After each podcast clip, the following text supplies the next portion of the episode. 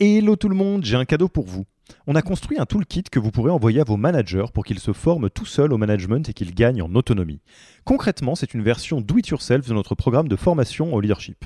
On a pris notre formation, on en a fait une version écrite sur Notion, une version vidéo avec plus de 9 heures de bonnes pratiques managériales et même une version podcast pour devenir super fort en management en faisant son running. Beaucoup de gens vendent ce genre de truc, nous on pense que ça doit être gratuit.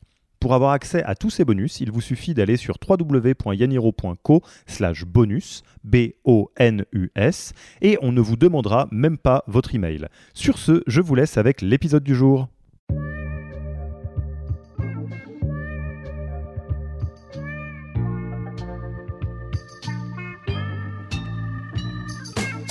Bonjour et bienvenue dans le podcast du Human Factor.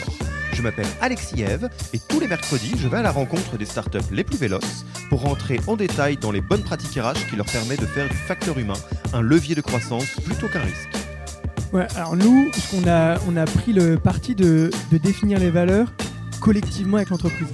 Le Human Factor, ce n'est pas qu'un buzzword, c'est aussi le nom de notre premier livre les clés de l'alignement entre associés, d'une organisation adaptée ou encore de la bonne relation à son travail, The Human Factor, c'est 100 pages de retour terrain des plus belles startups et de bonnes pratiques actionnables. Si vous voulez en savoir plus, allez tout simplement sur www.yaniro.co slash book. On met le lien dans la description de l'épisode.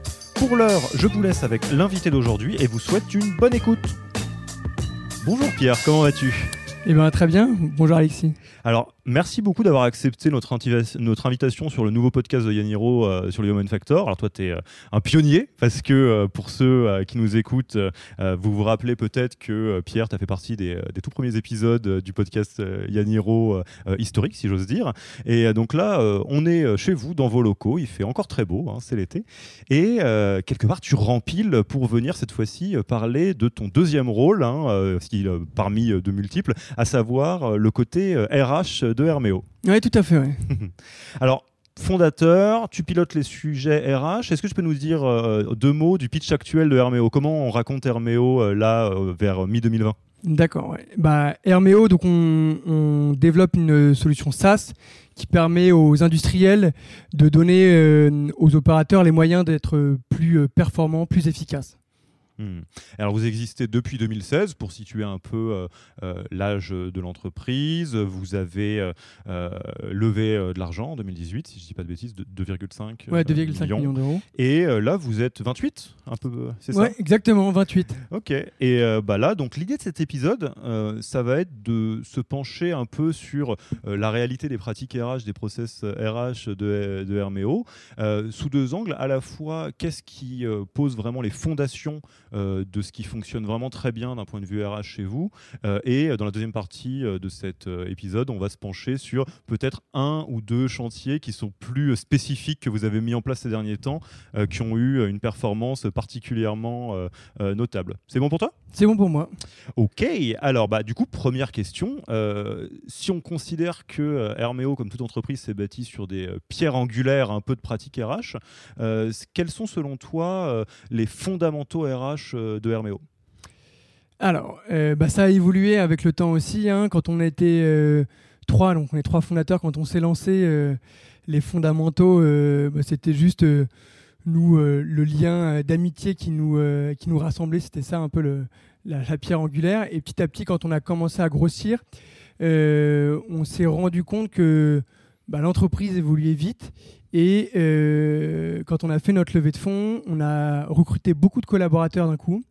Et euh, on a eu euh, des grosses problématiques RH parce que on faisait plus attention aux compétences qu'on ramenait chez Herméo plus que sur le fit humain. Et donc on a décidé de de faire un gros chantier sur les valeurs d'Herméo, ce qui euh, nous unissait, nous trois fondateurs initialement, et aussi maintenant, après, toute l'équipe au collectif. Donc euh, maintenant, la pierre angulaire d'Herméo, c'est les, les valeurs euh, qu'on a posées et qu'on a co-construites avec tous les collaborateurs et qu'on revoit régulièrement.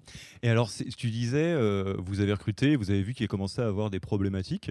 c'est quoi le genre de problématiques que vous rencontriez avant de formaliser ces valeurs et ce socle-là? Bah, principalement, on avait des problèmes de, communication entre les euh, collaborateurs parce que euh, il y en avait qui venaient d'horizons différents et, en fait ils n'arrivaient pas bien à s'entendre, ils n'arrivaient pas bien à collaborer sur les différents sujets, ils n'arrivaient pas à se passer les informations. Euh, à chaque fois qu'il y avait un problème, ils étaient toujours en train de dire oui, mais c'est la faute de quelqu'un d'autre, etc. Et donc en fait, on, se rendait compte qu'on n'avançait pas tous dans la même direction, et euh, bah, ce qui ralentissait euh, la progression d'Herméo. Et donc c'est pour ça qu'on s'est dit mais non, c'est pas possible. on recrute des gens qui sont smart, hein, les gens qui, qui, en veulent, mais pourquoi ça ne fonctionne pas? Bah, Parce qu'en fait bah, il y en avait qui ne partageaient pas les mêmes valeurs et donc euh, bah, du coup euh, compliqué pour, euh, pour travailler ensemble. Les, règles de vie du bateau n'étaient pas claires, on ne savait pas où on allait, à quel jeu on joue. Moi j'ai un, masque de basket, un maillot de basket, toi tu as un maillot de foot et du coup c'est l'incompréhension permanente. Et vous étiez combien de personnes quand vous avez fait ce travail justement? Eh ben initial, on, est, on a fait le travail, on était 15, 15 collaborateurs. Je pense qu'on aurait dû le faire plus tôt parce que même à 15, je pense que ça, ne, coûte rien de le faire plus tôt. On aurait pu le faire quand on était une petite dizaine de collaborateurs pour pouvoir vraiment euh, bâtir un, socle avec euh, ceux qui sont là de la, première heure. Et, euh, je pense que ça aurait été encore plus, encore plus impactant, encore plus utile. Quoi.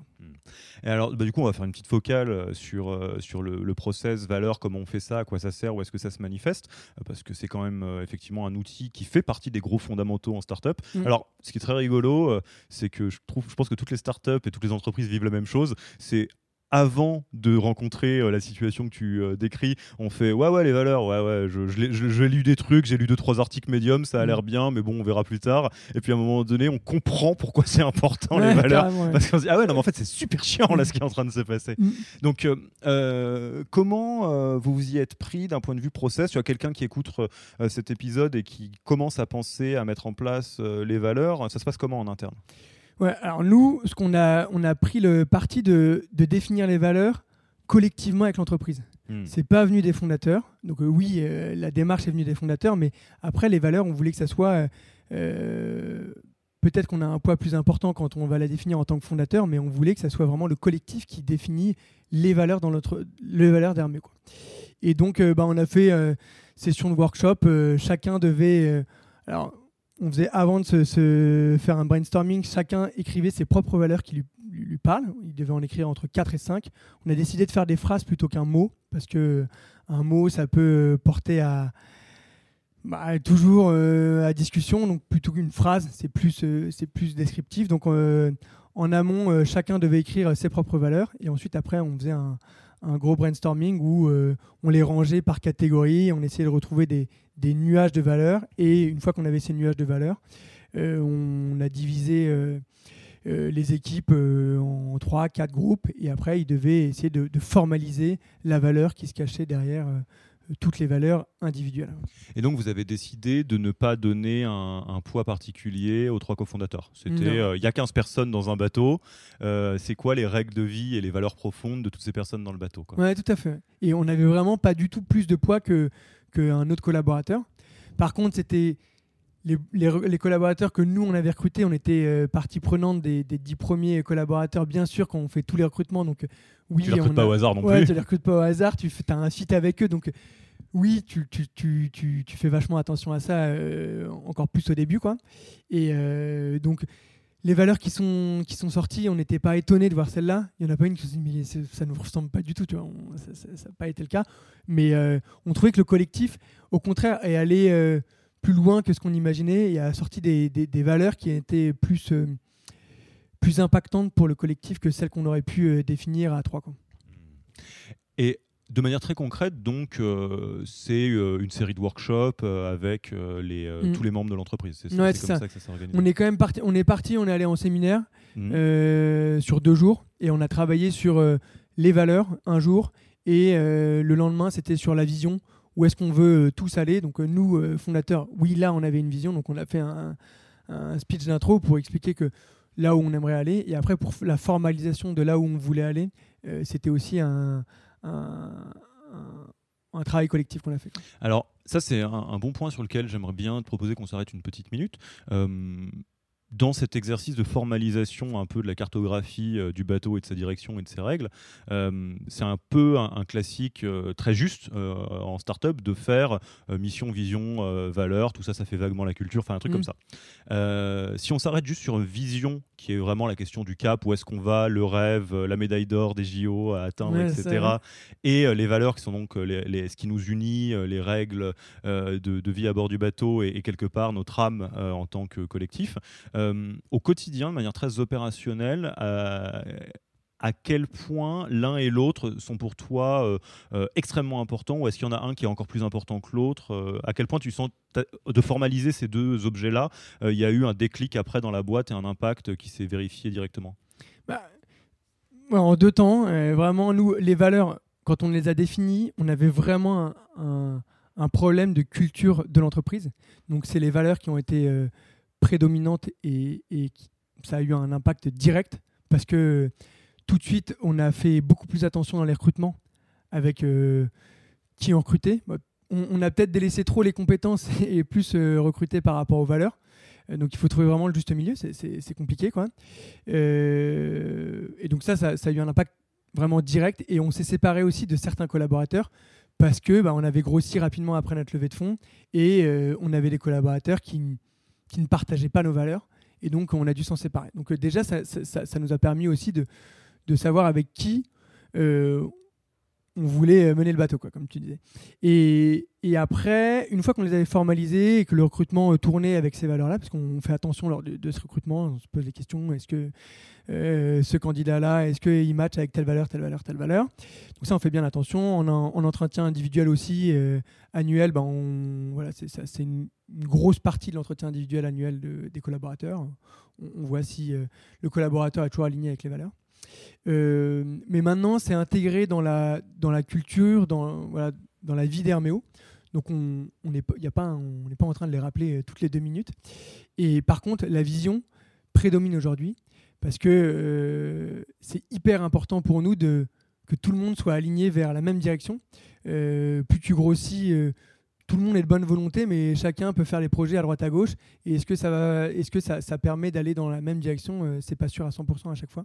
Et donc euh, la vision maintenant, euh, c'est quelque chose qui est très important et que nous, nos collaborateurs, on fait régulièrement des sondages et nous, c'est, quelque chose qui ressort à chaque fois en nous disant rappeler la vision, rappeler la vision, rappeler la vision, rappeler la vision, parce que c'est, quelque chose qui est hyper important. C'est la demande qu'ils font? Ouais, c'est la demande qu'ils font. D'accord. Et on a défini plusieurs visions, des visions court terme, moyen terme et long terme comme ça, le court terme. Parce que le long terme, euh, la médaille d'or GGO, euh, oui, tu peux, euh, ça fait rêver, mais ça peut être dans 4 ans.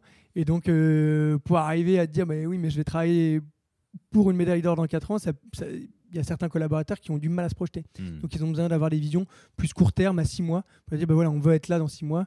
Euh, et voilà ce qu'il faut faire. Tu, peux tout à fait effectivement décliner euh, une vision qui a pour but euh, d'être inspirante et des OKR ou quelque chose comme ça qui est très bon. là, on a la tête dans la mêlée. Où est-ce qu'on va quoi? Exactement. Tout à fait. Mm. Ok. Et donc ce que je, ce que je comprends, c'est que dans le parcours d'Herméo, là du haut de, de ces 4 ans, les valeurs ont été hyper structurantes au démarrage et, la vision commence à être de plus en plus importante maintenant à, l'heure où, on se parle quoi. Ouais, exactement. Ouais, tout à fait tout à fait. c'est euh, très intéressant. Et donc, vous en servez, j'imagine, euh, donc en recrutement, euh, en, entretien annuel éventuellement. Exactement. voilà. Alors, c'est toujours en sens sincère, voilà. recrutement, entretien individuel et, et aussi si on a des problèmes avec, avec des collaborateurs. On se repose, hmm. tu vois, sur le collaborateur, on se dit, bah, et, et, lui aussi, hein, parce qu'on est très transparent, et on se dit, mais est-ce que tu partages toujours nos valeurs? Oui, non, parce que aussi elles peuvent évoluer, bien sûr. bien sûr. Et même le collaborateur, quand il vient, bah, euh, il évolue et donc euh, il peut aussi avoir des aspirations différentes. Et ça nous permet aussi de se dire bon, bah, il faut arrêter ou non, on peut continuer, on remet bien les, les, les, cartes à plat et on, on repart sur, euh, nouvelle aventure. Et euh, vous êtes au stade où elles sont encore euh, hyper euh, alignées ou vous commencez à voir le moment où vous allez avoir besoin de remettre à jour les valeurs? Ouais, non, on, là aujourd'hui, on, on sent qu'il faut les remettre à jour, plus par nécessité pour l'entreprise. Alors, c'est-à-dire? Bah, C'est-à-dire que tu, peux avoir des valeurs pour, pour construire un projet, et ensuite, après, pour si tu es en phase de scale, bah, ça peut être des valeurs différentes dont tu as besoin, ou des profils différents dont tu as besoin. Et, et, c'est pour ça que ce qu'on aimerait là aujourd'hui, on, va partir, on va voir si la crise nous le permet, mais on avait prévu un séminaire en octobre où on, allait remettre à plat les valeurs et pour prendre, pour ressortir des valeurs qui nous unissent aujourd'hui et des valeurs euh, dont on a besoin pour arriver à, grandir plus rapidement. Et euh, comme ça, ça nous permettrait de, lorsqu'on recrute des nouveaux collaborateurs, de se dire, bah, tiens, il y a cette valeur-là qu'on qu'on n'exprime pas assez chez Herméo. Est-ce que bah, il faut que dans les recrutements, qu'on fasse attention à ce que la personne qu'on va recruter, les candidats qu'on va recruter, bah, ils aient cette valeur-là pour pouvoir nous aider à, faire évoluer Herméo. Alors là, ça, me permet de faire un, petit point dans, nous ce qu'on voit parce que tu, tu, pointes quelque chose qui est euh, crucial et qui est euh, des fois euh, pas suffisamment explicité dans ce, chantier un peu valeur, vision, etc., c'est le côté euh, de l'impermanence obligatoire d'une startup. Une startup, euh, euh, tu vois, on s'est rencontrés il y, a, un ou deux ans pour le premier épisode du podcast, enfin dans le premier podcast. Là, ça a beaucoup changé encore Herméo et c'est mm. normal. C'est le principe d'une startup. Et sur ces sujets-là, évidemment, en fait, c'est le job aussi, alors soit des, des, des, personnes équivalentes des RH J'interromps l'épisode une petite seconde pour vous rappeler que si vous voulez envoyer à vos managers la version Do It Yourself de notre formation en management, il vous suffit d'aller sur www.yaniro.co slash bonus B-O-N-U-S. Sur ce lien, vous trouverez gratuitement toute notre formation en version vidéo, podcast et la boîte à outils du management Notion qui était jusqu'alors réservée aux managers conformés. On n'aime pas vendre des secrets, on préfère vous les offrir et parier que vous bosserez avec nous si vous voulez les implémenter plus vite. Sur ce, retour à l'épisode des founders en charge des RH, de toujours s'assurer que euh, tout le monde à bord est euh, à jour par rapport à l'entreprise telle qu'elle est à l'instant T. Et ça, c'est super difficile parce que, euh, effectivement, tu peux avoir euh, des valeurs 2017 qui étaient très adaptées à Herméo 2017 et Herméo 2020. Alors, la direction reste la même, le cap reste la même, la vision reste la même, mais peut-être que la manière de, de, mener le bateau a un peu changé. Et là, c'est crucial d'arriver à le redéfinir ensemble. Donc, ouais, je suis très d'accord avec mmh. toi, mais c'est pour dire que, alors notamment, je, je, pense à une très grosse startup que je ne vais pas citer avec laquelle on travaille, mais ça arrive au bout d'un moment euh, d'avoir des personnes qui se sentent un petit peu paumées en disant euh, euh, mais ça c'est pas l'âme de la boîte. Oui, mais le problème c'est que tu parles de la boîte d'il y a deux ans et la boîte actuelle, elle a pris un, angle un petit peu différent. Le fond reste le même, mais c'est normal que ça pivote un peu quoi. Oui, tout à fait. Mais c'est comme c'est un travail aussi, donc ça, ça demande de l'énergie. Donc je comprends qu'on puisse se dire bon, on a fait une fois le travail. Check. Check, c'est bon. Valeur, ok. Vision, ok. c'est terminé, c'est derrière nous. Mais c'est vrai que ça demande de, de l'énergie, du travail, de réaligner les collaborateurs. Parce que le faire, c'est bien, mais après, il faut réaligner tout le monde, le, le, redire, euh, remettre en place tes process, etc. Parce que c'est compliqué, ça, ça, demande vraiment beaucoup d'énergie. quoi. Hmm. Ok, donc ça c'est vraiment euh, dans euh, les, aspects RH, people de, de Herméo, mm. un des fondamentaux. Alors maintenant, si on, avance un peu dans le temps et qu'on se place là en 2020, c'est quoi pour toi le, le, chantier ou les chantiers vraiment RH au sens large qui ont eu un très fort impact sur Herméo? Quelque chose sur lequel vous vous êtes remonté les manches et vous dit, alors ça on le craque et là tu peux me parler un peu de, de l'impact que ça a eu. Ouais, tout à fait. Alors nous, on avait une grosse problématique, c'était au niveau du partage de l'information.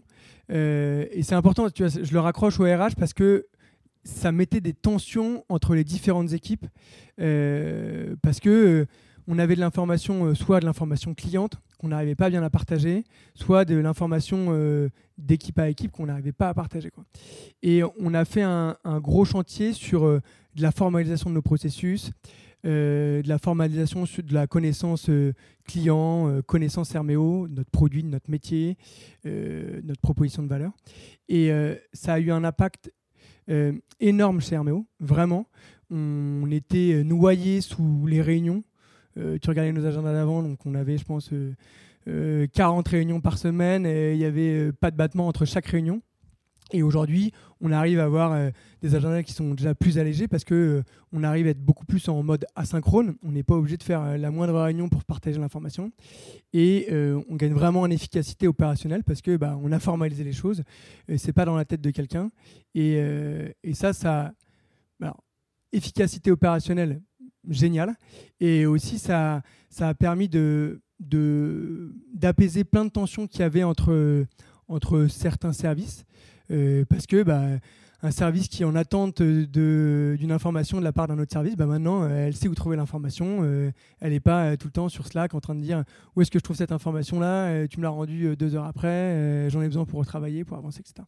Ouais, donc ce que je comprends, c'est qu'au-delà d'un chantier knowledge management qui consisterait, qui consisterait à mettre un drive un peu sympa quelque part dans lequel tout le monde met ses documents, en fait, c'est vraiment un chantier de mise à plat des processus et des mm. input-output de chaque équipe qui permet justement de créer la synchrone. Oui, tout à fait, exactement. Alors ça, comment vous vous avez fait du coup Alors déjà, on va repartir du point de... entre le moment où vous dites OK là, il y en a marre, ça marche pas et à, partir de là, qu'est-ce qui se passe bah, en fait, c'est toujours euh, bah, il y a un point de non-retour où à un moment donné, tout le monde nous a dit, mais vraiment, on fait aussi passer des questionnaires pour savoir comment euh, vont les collaborateurs. Et tout le monde nous avait dit, il y a deux points qui remontent, c'est j'en ai marre, je suis toujours en réunion, donc je peux plus avancer sur mon travail.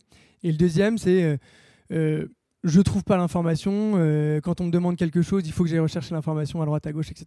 Et donc en fait, euh, c'était euh, milieu d'année dernière, milieu 2019, où on se dit c'est pas possible, il faut qu'on trouve ben, une solution à cette problématique-là. Et on est allé regarder bah, à droite, à gauche dans d'autres sociétés comment ils faisaient pour essayer de d'arrêter les réunions et que l'information se partage mieux. C'était vraiment ça le point de départ au démarrage de dire comment est-ce qu'on euh, cut des réunions Ouais, c'est ça. Donc on a essayé déjà de faire euh, mettre en place des règles de réunion, mais bon, ça a marché à un moment donné, mais je les ai vus affichés au mur là, ça m'a un petit peu fait rigoler. Je me suis dit c'est le genre de choses qui doit marcher à 10%. Ouais, c'est ça. Normal. Hein. Ouais, non, non. Donc euh, et, en plus de faire d'embarquer tous les collaborateurs dans cette démarche, c'est très compliqué quoi. Donc, euh, donc, ça, vous avez essayé, ça a marché bof Ouais, ça, ça a marché bof. Donc ça a marché pendant un mois, un mois et demi. Donc c'était bien. On arrivait à cadrer les réunions. Il y avait des comptes rendus de réunion à chaque fin. On envoyait sur Slack le compte rendu des réunions. Donc c'était pas mal. Mais bon, euh, après, quand tu as l'opérationnel qui arrive et le feu chez le client, etc., etc. Bon, bah, tu le mets de côté euh, tes process. Et donc du coup, on avait déjà une knowledge, une knowledge base, mais qui n'était pas du tout à jour et qui n'était pas du tout utilisée par nos collaborateurs. C'était sur quel outil? On était sur Confluence. D'accord. Ouais, donc euh, on avait choisi cet outil-là parce que nos devs utilisaient Jira et qu'on avait même, euh, tu vois, on avait toute la suite un peu d'Atlassian. Donc on s'était dit, bah top, on va, on va remettre la, partie knowledge base, mais non, ça n'a pas fonctionné. Et euh, donc on est passé sur un autre outil, Notion, mhm.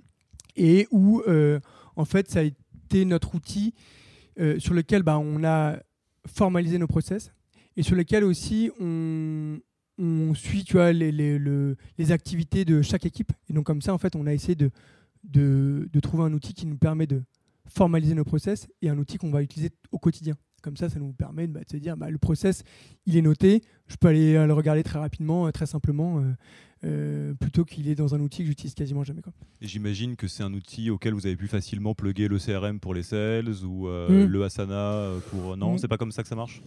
Non, alors on a essayé de le faire, mais c'est assez complexe de, le mm. plugger. Donc euh, non, on a essayé de, voilà, de, le paramétrer pour que ça puisse euh, être vraiment dans notre knowledge base, que ça puisse être euh, nos suivis d'activité de chacune de nos équipes. Par contre, les devs, ils utilisent toujours Jira, euh, nos sales utilisent toujours notre CRM Salesforce, euh, mais il n'y a pas d'interaction entre, aujourd'hui entre Salesforce et, notre outil de knowledge base. Et alors, du coup, comment vous vous y êtes pris pour formaliser vraiment les process? C'est quelque chose que vous avez fait au niveau des founders, que vous avez fait avec chaque équipe doit se débrouiller pour dire c'est quoi ses inputs, ses outputs Comment vous faites ça? Ouais, c'est ça. On a fait équipe par équipe. Donc, déjà, on a fait un premier pilote avec une équipe tu vois, qui a été, euh, voilà, c'était le marketing qui a commencé. Donc on avait euh, nos process d'inbound, nos process d'outbound, euh, certains process, tu vois, des process sur le site, etc. Donc on, a commencé à les matérialiser, on a commencé à faire notre suivi d'activité sur, sur, notre, bah, sur cet outil-là, le faire tourner un mois. On a vu que ça fonctionnait bien et ensuite après on a demandé aux autres équipes de faire la même chose. Et donc petit à petit, bah, ça a été le produit, les sales, CSM, etc. Quoi. Et ça, du coup, en termes d'impact, euh, quel, quel, impact ça a eu sur la fluidité de l'orga, euh, sur la satisfaction des équipes? Tu, tu, le mesures avec quels indicateurs, entre guillemets bah, alors, on, le mesurait, nous. Donc, euh, on, fait des questionnaires de satisfaction au, au, niveau de nos employés. Donc, ça, ça a disparu. Ils étaient vachement satisfaits de cet outil-là. on a eu une diminution du, message du nombre de messages sur Slack et une diminution du nombre de réunions. Donc, c'était quelque chose qui était hyper important pour nous. Et aujourd'hui, vraiment, on, passe beaucoup moins de temps en réunion. Et, et, euh, bon, il y a des réunions, ça sert, ça sert, hein, mais c'est pas forcément euh, l'endroit le plus productif de la Terre, donc euh, ça nous permet d'être plus productif. Alors, on ne mesure pas la productivité de chacun des collaborateurs encore chez Herméo, mais on est convaincu qu'il y a eu un, un vrai gap entre l'avant et l'après.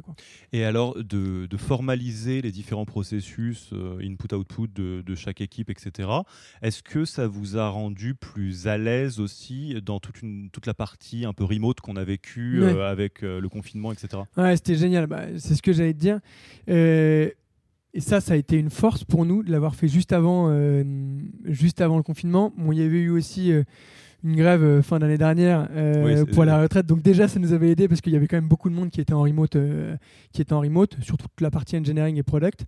Et, et derrière, en fait, ça nous a permis cet outil-là d'arriver vraiment à piloter l'activité de chaque pôle et, et de rattacher quand il y avait un- une dérive, de dire attendez, on a redéfini le process, il est là, regardez-le et appliquez-le. Ouais, donc en fait, le, le learning de ce, euh, de, de ce que vous avez euh, testé, c'est qu'il ne faut pas forcément attendre euh, de déclarer une culture full remote, full asynchrone, euh, à la buffer ou je sais pas avec trop qui, pour en, a- en prendre des billes, parce que de toute façon, ça structure tout le reste et ça te rend plus agile quand il y a des crises, Mhm. entre guillemets. quoi. Ouais, tout à fait. Crise et l'autre point qu'on a vu qui est génial aussi, c'est sur l'onboarding des nouveaux collaborateurs. C'est d'une puissance euh, d'avoir tout formalisé. C'est dingue, hein, parce que ça, en onboarding, ça prend du temps, de l'énergie. Et là, euh, nous, on arrive à, à onboarder des collaborateurs. Bien sûr qu'il y a des touchpoints avec euh, les équipes, mais beaucoup moins qu'avant. Avant, pour expliquer le moindre process, bah, c'était euh, une présentation euh, d'une heure et demie. euh, et en plus, tu devais apprendre à chaque fois les, directeurs de pôle, etc. Donc, c'est du temps, du temps de, qui a beaucoup de valeur.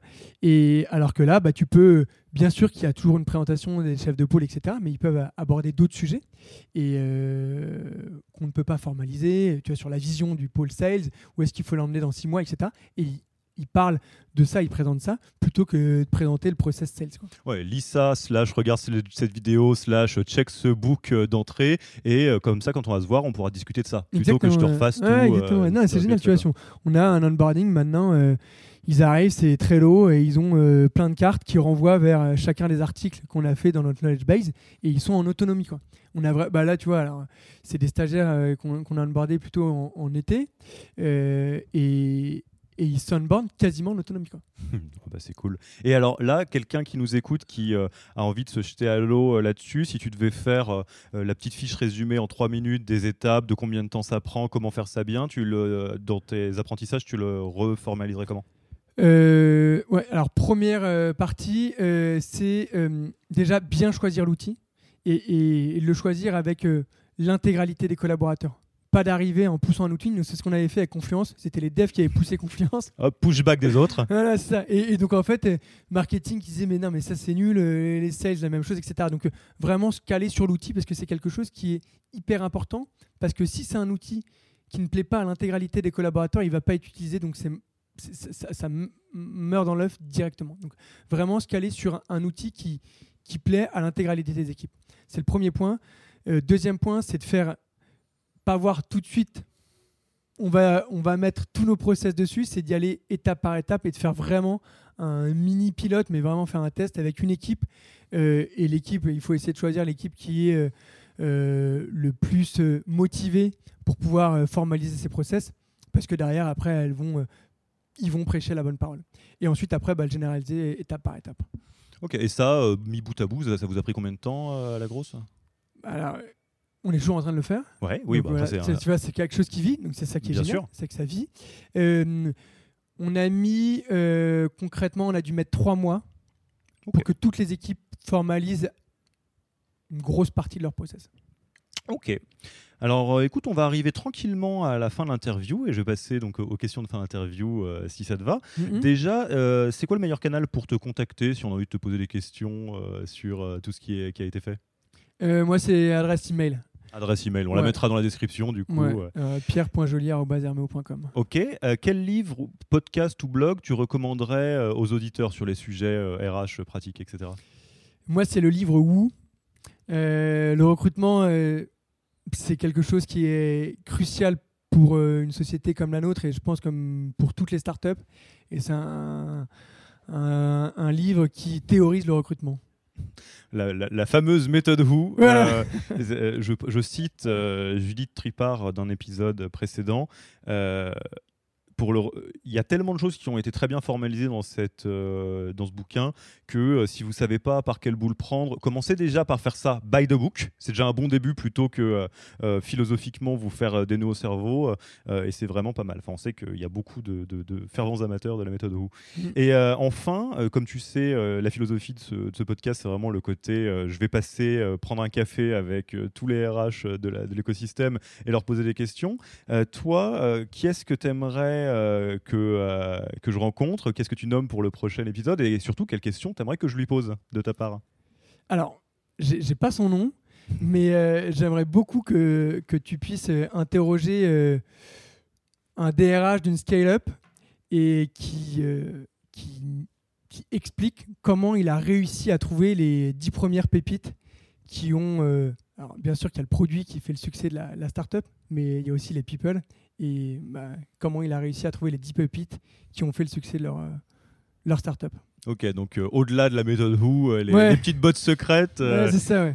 Non, mais la méthode Who, nous, on l'a appliquée, mais bah, c'est bien. Mais... Ça change rien aux gens qui rentrent dedans, c'est ça C'est ça. Non, mais c'est quelque chose qui permet de théoriser et pas de se planter et pas de faire les erreurs classiques que tu fais quand tu n'as jamais fait de recrutement.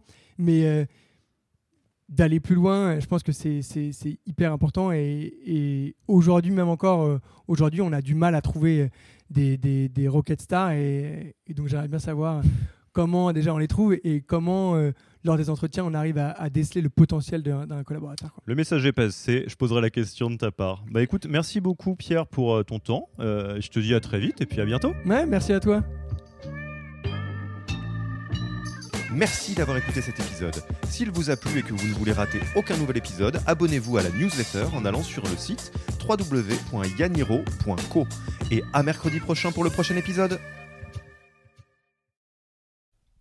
Merci d'avoir écouté cet épisode. Petit rappel, si ce n'est pas encore fait, pour accéder à notre formation en management dans sa version gratuite, il vous suffit d'aller sur www.yaniro.co slash bonus, B-O-N-U-S. Vous y trouverez gratuitement toute notre formation en version vidéo podcast et la boîte à outils des meilleures pratiques du management dans un Notion récapitulatif. Et on ne vous demandera même pas votre email. Profitez bien de cette formation gratuite, envoyez-la à tous vos managers et à mercredi prochain pour un prochain épisode.